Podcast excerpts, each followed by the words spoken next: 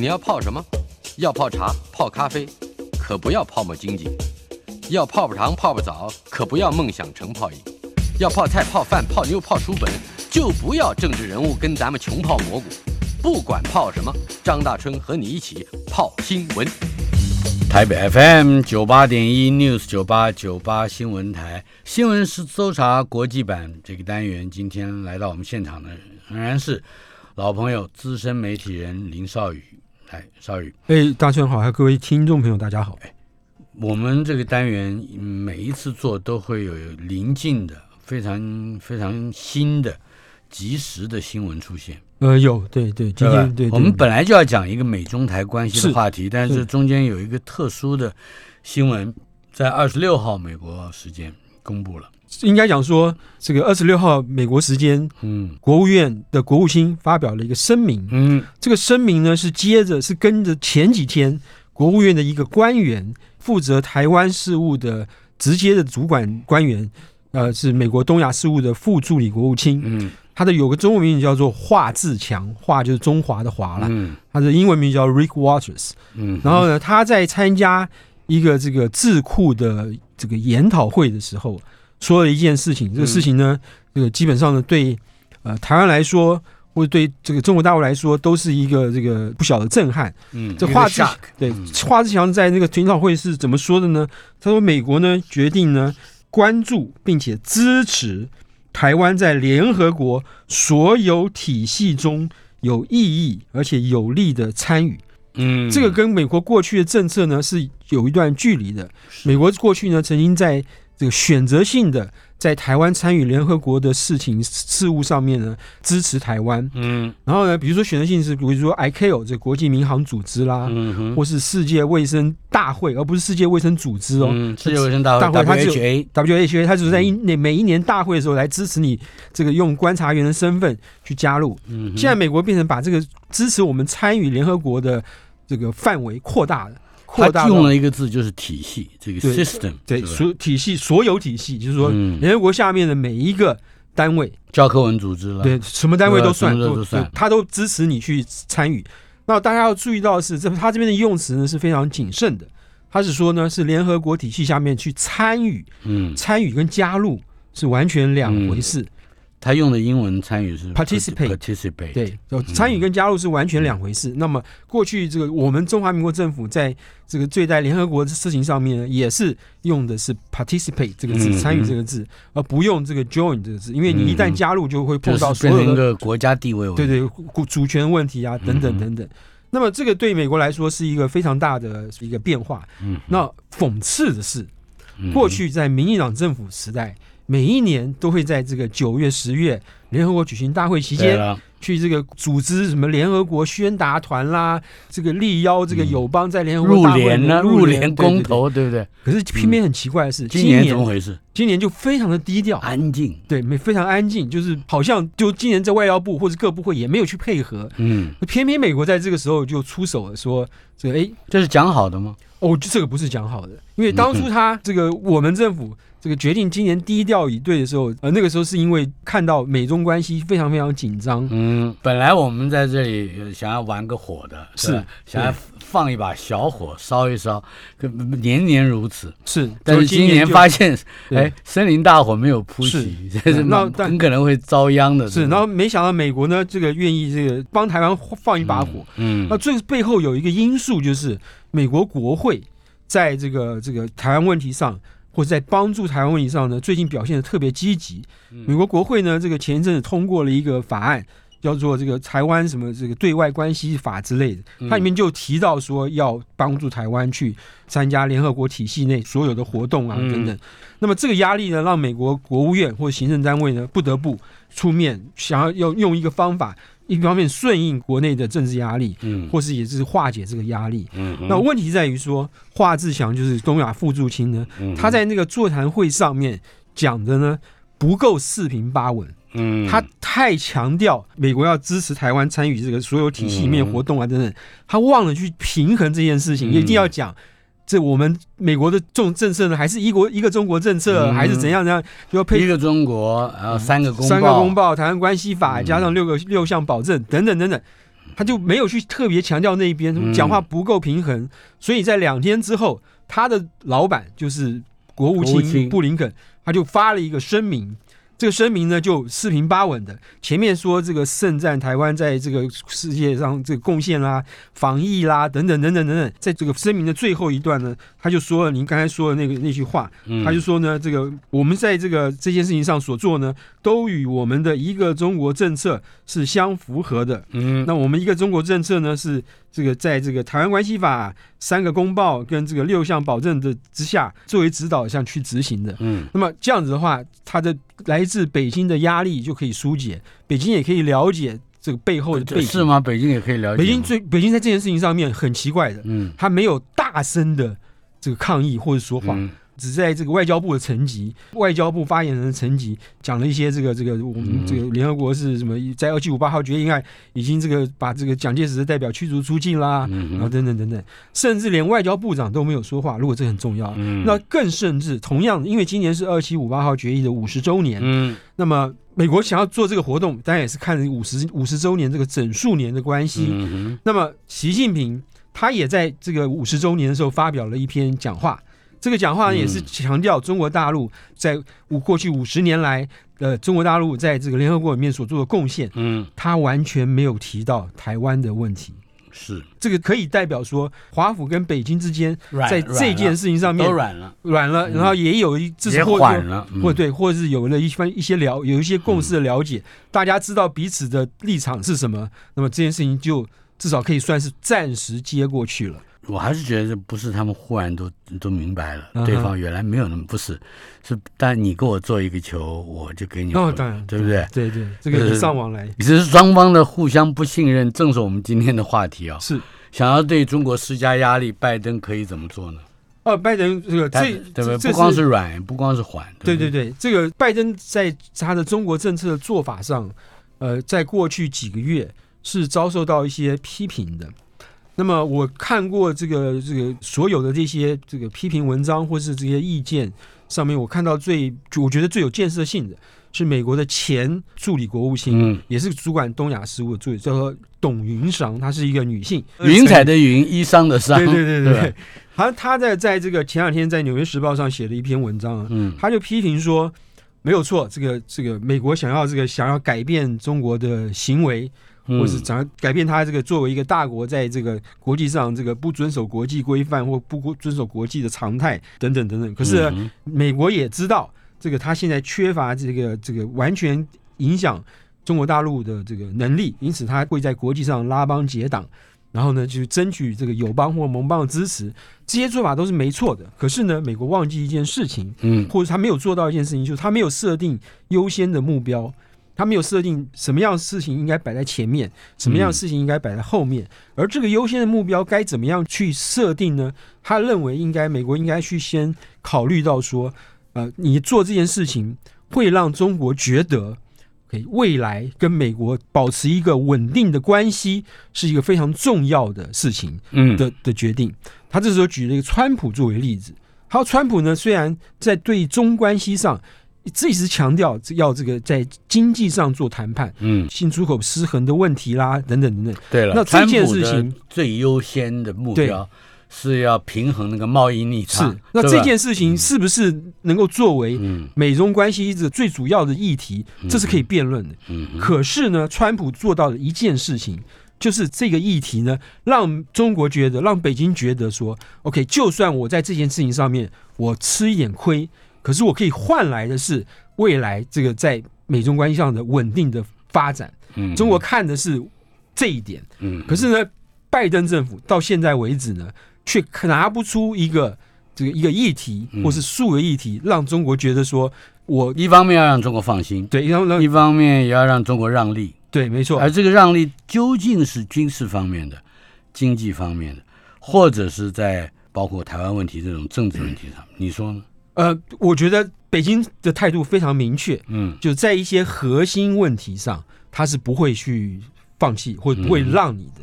那么台湾问题是一个核心问题，是，或是在这个他的内政问题上，他是不会不会放弃的。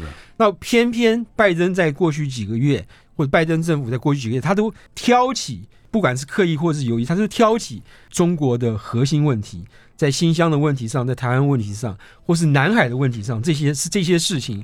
他我我觉得拜登并不是故意挑起，嗯，他是接收川普的立场和和利益，也就是说，川普已经有那么多支持者，他如何？哦，那是搬回来，对对，那是我就干脆接收你的政策。他是考虑到说外交问题能不能对带给他内政上的利益，这是另外一个考虑。这这这也是董事长说他没有办法在外交上选出一些能够让中共放心、可以稳定发展的一些例子。嗯，对。那就在这种情况之下，如果董事长的说法能够言之成理的话，嗯，那你拜登就必须要这个改弦更张，做一些其他的事情。那么在军事上，我们过去上一次也看到了。他这跟这个澳洲组成的一个这个奥克斯的联盟，这个事情也是对中共对北京来说是一个痛脚，就摆明了你是要在围堵我。那这些事情对于美中两国关系的稳定发展都是没有帮助的。嗯，在这种情况之下，那变成说拜登到现在为止，他这个在一直在评估、在检讨的中国政策，到现在为止都拿不出来。嗯，就是这就是这个原因。是呀。那么，拜登究竟根据对于美国人民带来好处的这个基础，要决定他这个外交政策的优先顺序？你觉得他会在什么时候做进一步的或者较新的主张的表态？一个一个关键点在于说，这个拜登下个礼拜就要去欧洲访问了。他在欧洲最主要有两个地方要去，一个是到罗马去参加 G 二十的会议，G 团体的会议。另外一个是到英国的 Glasgow 去参加那个气候变化的这个这个公约的会议。嗯，这两个会议呢，这个对他对美国来说呢，都意义重大。但是尤其在这个第二个会议，就是气候变化公约的会议，美国是全世界碳排放最大的国家。嗯哼，在拜登很希望在出发前。美国国会呢能够通过一个这个削减碳排放标准的这个法律，嗯，然后让他带到这个欧洲去，欧洲去，表示说我美国这个已经这个做成这样这个决定有个成绩，可是这个努力呢显然已经失败，因为他受到这个国内这个共和党以及部分民主党议员的影响，那他现在没有办法。那另外一方面，他。要这个达成碳排放目标，或者他希望能够领导全球去达成碳排放目标，他需要中国的支持。嗯，那么他也在几个星期之前呢，美国的这个国家安全顾问朱立文跟中共的外事办主任杨洁篪在瑞士开会的时候呢，也曾经得到一个看似承诺的承诺，就是这个拜登跟习近平可能会用视讯举行高峰会。什么时候？就时间都没有定，然后。北京方面呢也没有明确的告诉美国说，我同意这件事情。这个事情至少到目前为止都还拖在那里，就是 pending，到那边到底会不会开不知道。那这个对于拜登来说呢，他如果能够得到习近平在这个气候变化方面的这个承诺，那么对他的国内政治是有帮助的。就比如他在这个这个外交上面有一个非常大的成就。可是呢，北京方面愿不愿意给他这个？承诺对他来说是一个非常重要的事情。嗯，拜登曾经说他想要在改变中国的行为上和我们的盟友合作，这这个话是更具体的说明吗？呃，我们讲打群架，嗯，就是联联合这个其他的这个对吗？就是 AUKUS 那一套，对，没错，对啊，对啊。那他会扩大这个盟友合作的？呃，有可能，有可能。至少我们就 AUKUS 来讲，嗯，他现在只有这个两个 partner。他未来一个澳洲，一个加拿大，对，还有一个是要呼吁中的英国吧？是不是？呃，对对，还有英国。然后他如果这些其他有可能参与的国家，他因为比如说日本好了，比如说南韩好了。他因为忌惮中国在旁边的这些影响力，他可以用别的方法去参加这个 AUKUS，所以就 AUKUS Light，啊，就跟 Marlboro Light 对对对对，没错，就 AUKUS Light，我可以用部分参与你部分的活动或者是部分的计划，让这个是选择性的，不会去太触怒北京的这个参与。北京也可以组织一个北京可以熊猫 Light，对不对？对对，北京那北京现在最有力的盟友当然就是俄国，就是普京的俄国。那么他还有中亚，中亚这种就是对他来说就是六个小国，就是太太小了。我看他唯一能够排得上世界大国的这个，不，他还有那个南海的这些国家。哦，那个就我觉得他他如果去逼着南海的国家表态的话，他就变造成别人的两难。嗯，对，那那些国家就就他也会对他有这军事上的疑虑，比如说没错，南海问题，对，包括他军事上跟这个领土上的领海上的这个争争议都会造成危险。因此，他现在唯一的我是我是不太懂的，拜登说的那个话，他说和中国接触的时代已经结束，这个是翻译有问题，他是 engagement 哦，engagement 交火。交交往，这个 engagement 就跟中国交往，而不是对抗。这是跟对抗，他说交交往的时代已经结束了。对，美国寻求的是战略竞争中的。这过去是美国是认为说要改变中国，我就深入跟他交往，嗯，然后靠着交往去影响他。可是呢，这样的一个战略思考呢，是在川普时代就已经就已经宣告说是失败了。那当然是不是真的失败，那是另外一回事。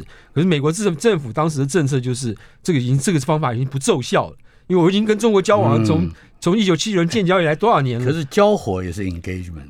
呃，对，交火也是 engagement。可是在这边的语境是交往。OK。所以说呢，我们必须不交往了。对，我们要对抗，就在各方面，包括经贸方面，在这个全球的影响方面，要用对抗的方式来企图改变中国。他从军事上威责或者是遏制中国，是而且已经长段时间效法这川普来批评中国的，可是没有什么用，所作所为。对，看起来也没有。对，那你说，那你可以说，川普时代到拜登时代，嗯，他遇上的是一个正在崛起中的中国。虽然这个中国现在因为疫情的关系或其他关系，它的 GDP 的成长不如预期，或者它经济发展也不如预期，可是它仍然是一个世界上世界的大国。它不是当年一九七九年这个建交时候那个还在孱弱的中国了。嗯哼，这样，所以我们现在还是不太不能真正有把握，拜登什么时候会有明显的。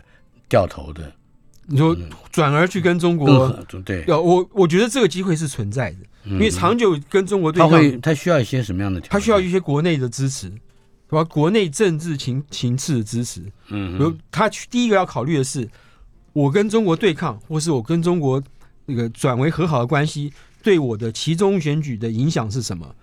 对我的这个连任的影响是什么？嗯，就是一年多之后跟三年多之后。这两次重大选举对这个我跟中国之间的距离，对两这两个重大选举的影响是什么？他考虑的是这件事情。那么意就是说，他一定要对他总统选举连任有帮助，他才会去做改变中国政策的事情。嗯嗯，好，这是拜登会怎么做？听起来现在我们还不见得能摸得到头脑啊。就是现在还是还是丈二金刚，诡谲或是这个混沌的时候，对。接下来呢，那就是一个非常著名的 title 啊，《From Russia with Love》的变形版，叫做《From Warsaw》华沙 with Love，作者叫 John Pomfret。呃，这是一部小说吗？哦，不是，它是一个 nonfiction。嗯，它是一个呃，听起来像是小说。它听起来像个小说，但是这个标题取得非常的这个吸引人，《华沙蝶恋》。对，那个蝶不是蝴蝶的蝶，嗯，蝶恋花呢？对对，而是间谍的谍。嗯哼。那这个作者呢，叫这个 John Pomfrey，他有个中文名字，他叫做潘文。哦，他还真的有。对对对，哎，我这个名字我很熟。对，他是前这个《华盛顿邮报》驻中国的。记者也是《华盛顿邮报》驻北京办事处的主任，是他以前做全球评论的。对对对，他他是这是个老记者，当记者生涯大概有二三十年了。是对，然后他在两个媒体待过，一个是 AP，就是美联社，嗯，后来在这个《华盛顿邮报》做到退休。然后呢，他在八九民运的时候，他后来被北京政府因为表现的太过积极，被驱逐出境。那当然后来就这个又有机会回去，就在北京当记者。所以他是一个对台湾、对两岸三地的关系非常了解的一个人。然后他过去已经写过两本书，这两本书呢都是这个跟中国有关的。那他这一本书呢，《华沙蝶恋》呢，是他的第三本书。呃，看起来呢跟中国或台湾没有什么关系，可是呢有一些间接的关系。我觉得这个可以让台湾这个值得借鉴的地方，所以来今天来介绍这本书。稍后片刻，马上回来。台北 FM 九八点一 News 九八九八新闻台，在我们现场的是林少宇，资深媒体人。今天进行了单元新闻搜查国际版。接下来要介绍的是《华沙蝶恋》这本书。这一部书的副题有意思：波兰间谍和中情局的不可能的结盟。对，没错，没错，unlikely alliance。对，为什么说不可能呢？因为华沙到一九九零年之前，一直是属于华沙公约组织的这个一个成员。那华沙公约组织有什么？就是在冷战时代由这个苏联主导控制的一个一个这个军事上的同盟。这个同盟呢，就是跟北约。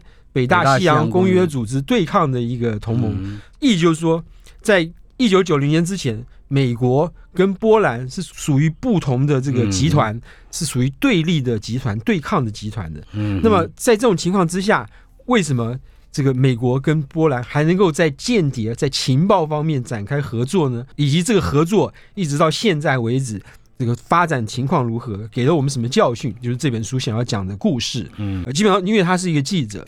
所以他这个写法呢，就是跟新闻报道一样，非常好读。里面讲了非常非常多的故事。这故事要从一九九零年开始讲起。嗯，那这个波兰呢苏东坡正好苏东坡的时候，对，就是全面这东欧民主化的那个时代。然后呢，这个波兰也是这个首先民主化的国家之一。然后呢，这个民主化国家呢，后来由波兰的这个团结工联华勒沙这个领导团结工联这个执政了。然后执政以后碰到第一个问题是，过去。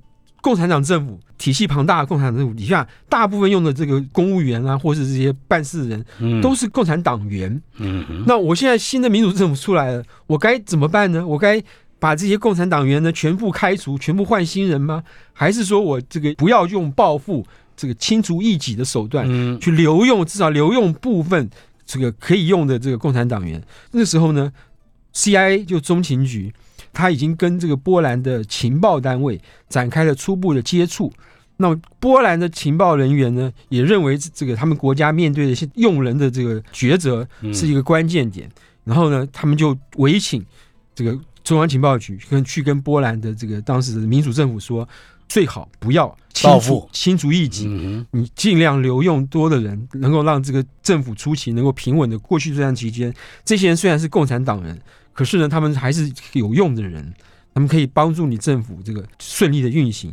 波兰政府那时候也这个从善如流，这个留用了很多这个旧政府的共产党员，包括这些情报单位的人在内。嗯，然后呢，这个双方呢就展开一个很好互动。那么到了是 CIA，CIA 跟波兰情报波兰的情报单位，九零年的时候呢，爆发了第一次波湾战争。然后呢，这个老布希呢就联合了很多国家呢，要去这个把这个萨达姆胡塞的这个势力赶出科威特。我们翻成呃海山，海山对，赶出科威特。那然后呢，那时候美国发现他有六个情报人员，嗯，包括 CIA 的美国国防部的这个军事情报员，被困在巴格达，困在这个伊拉伊拉克境内。这六个人对于当时美军的行动是知道的。就对于他们自己美军跟同盟的国家的这个在波湾的军事行动是知道的，因此呢，他们如果说被海山的这个部队逮捕的话，整个会危及到整个波湾战争的这个前途。那他们就想第一个想到说，他们应该去找波兰去这个帮忙。为什么会找波兰帮忙？因为波兰承包了很多在这个伊拉克里面的工程哦，对，所以他们有很多的人脉在这个伊拉克里面，然后。波兰呢，也也顺应呃 CIA 的要求，他派出他这个最了解中东地区情势的情报员，进到这个这个伊拉克境内，想办法这个把这六个人给弄出这个伊拉克，然后经过土耳其就就顺利的解救出来。那这件事来帮了美国非常大一个忙。然后呢，于是波兰就变成了美国第五十一州。那是第二，那是第二件事情。等一下会讲第二件事情。然后呢，美国呢这个。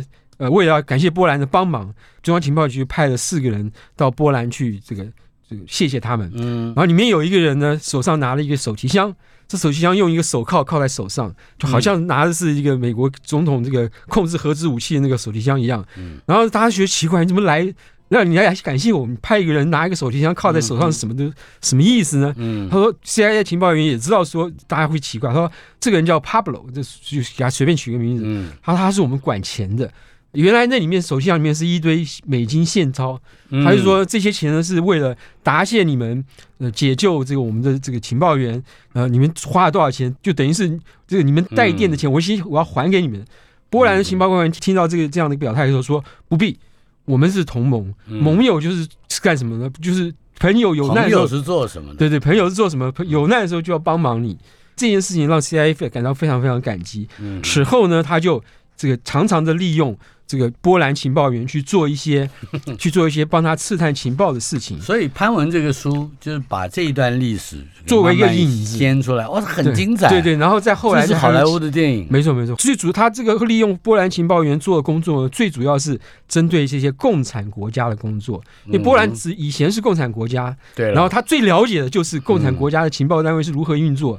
那共产国家情报单位如何运作，又是美国最不了解的事，知道最想知道、最不了解。比如说，他对北。北韩就是一当时就是一筹莫展，那波兰情报员就帮他去朝鲜去刺探情报，因为波兰曾经在共产时代有一百六十多个人的一个大使馆在里面，嗯，所以他对朝鲜是有一定程度了解。那么伊朗也是，伊朗发展这个核子武器的进展到什么地步？那美国也也希望波兰的情报员去帮他。总之，美国要了解他的假想敌或者他的敌人。就要透过原来跟这些敌人或假想敌有非常密切交往的对。波兰，对，然后尤其在伊朗要特别讲一下，因为波兰的情报员在伊朗的工作非常冒险，就是美国发展的一个小小的一个侦测装置，嗯，就是一个差不多拳头大一个小盒子。这小壳子呢，可以把这个空气中的样本放进来、吸进来，嗯，然后你再去再去分析那个吸进来的空气，就知道里面它那个微粒有没有有没有从盒子处理这个浓缩铀啊，那个微粒去知道说你这个有没有大规模毁灭性武器，你发展这个核武器的这个程度。那大部分那个间谍呢，不愿意太靠近。那个他那个浓缩铀工厂或者提炼浓缩铀工，因为 危险嘛，对不对？那个何必为了情报员也怕？对对对，他不会像零零七那样出生。波兰的情报员又愿意走到附近去，这就是你讲的第二件事情。没有，第二件事情是还有别的，还有。所以美国就很感激啊，他就会间接的证实说，你不伊朗是的确在发展核武器，或者是有提炼浓缩铀能力等等等等。所以每这些事情零零总总加起来，让。让这个美国这个心存感激，嗯，可是呢，到美波两国的情报关系呢，也面临着国际形势的变化。第一个是说，美国为了怕俄国提有反对意见，嗯，然后他不愿意扩大北约的规模。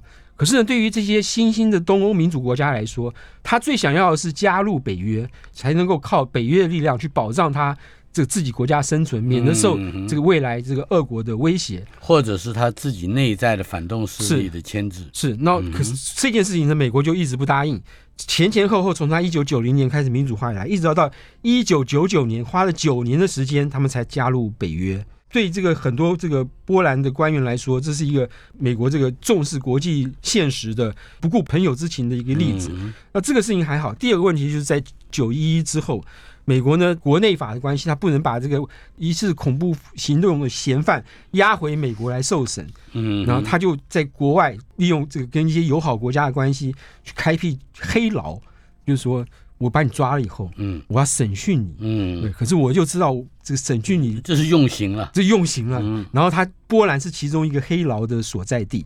哦，所以呢，关拉纳摩还没有还没有对开办之前，没错没错，对，就是说战斗营就是设在波兰，所以呢，那波兰政府原来不同意啊，因为你你你美国又不跟我说你们是不是遵守国际法，不能用虐刑啊、刑求啊等等的，美国说对不起，我我要用你这个地方，你不能来干涉，你也不能进来检查我是不是在我在做什么，意思就是说我要在你国境里面开辟一个有治外法权的地方，嗯，就是租界一样的地方。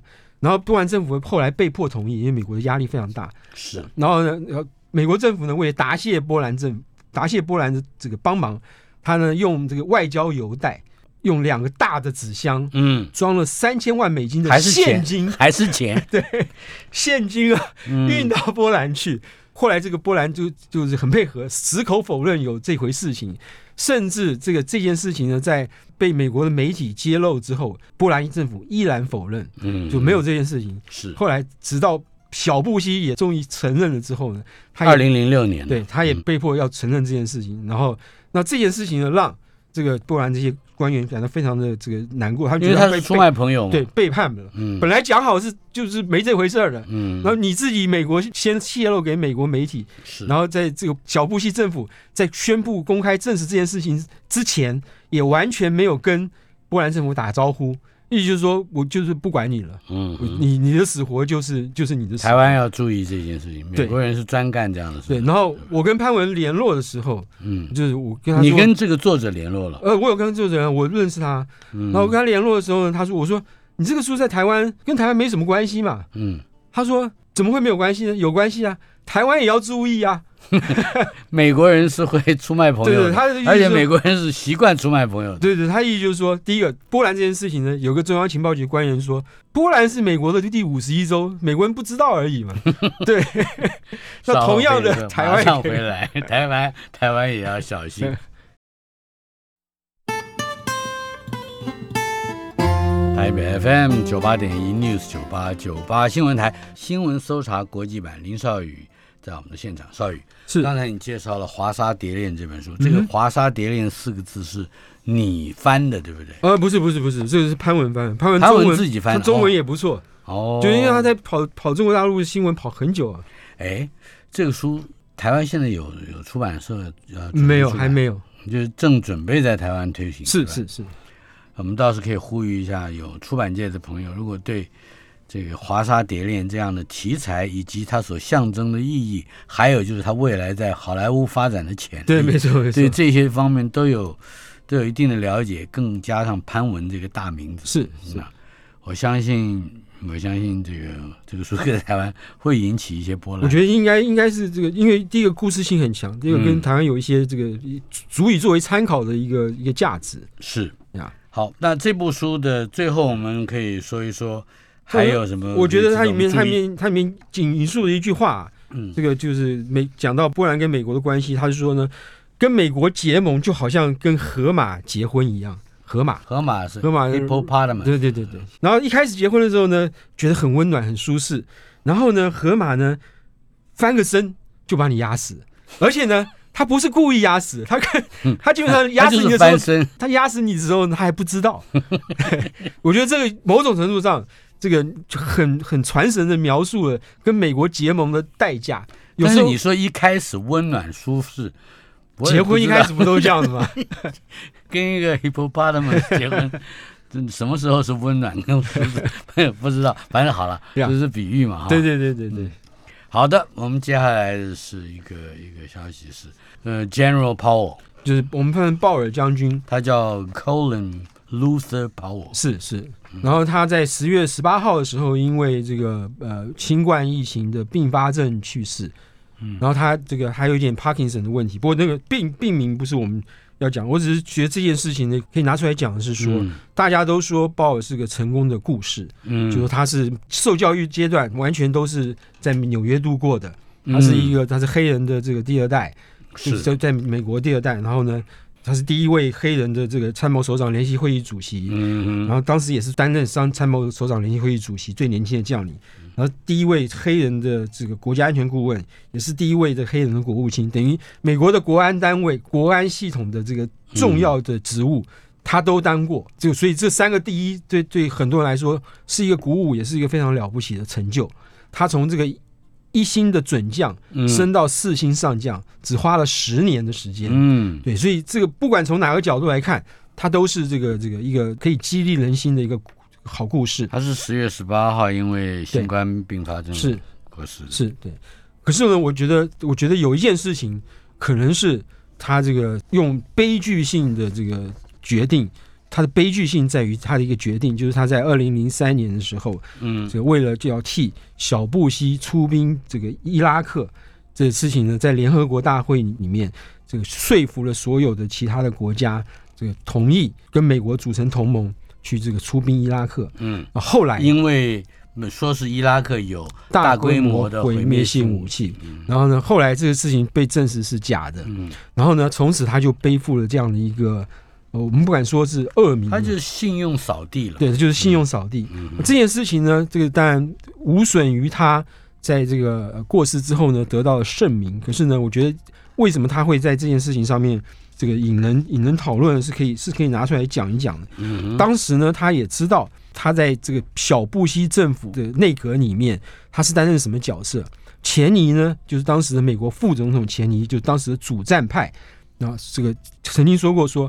唯有靠鲍威尔才能够鼓励或是得到这个盟国的支持，因为鲍威尔的形象实在太好了。因为他第一次波湾战争的时候，他是参谋首长联席会议主席，他领导的这个盟国军队成功的这个把海山逐出科威特，嗯，然后他在国际上，在美国国内上的声望是没有人可以比的。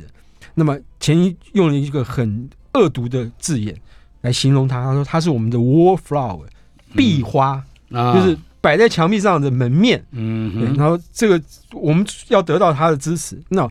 巴尔他也知道他自己在这个一个一片主战的内阁中，他是他的角色是什么？嗯，然后可是呢，他仍然去替这个小布希政府去这个擦脂抹粉，为什么？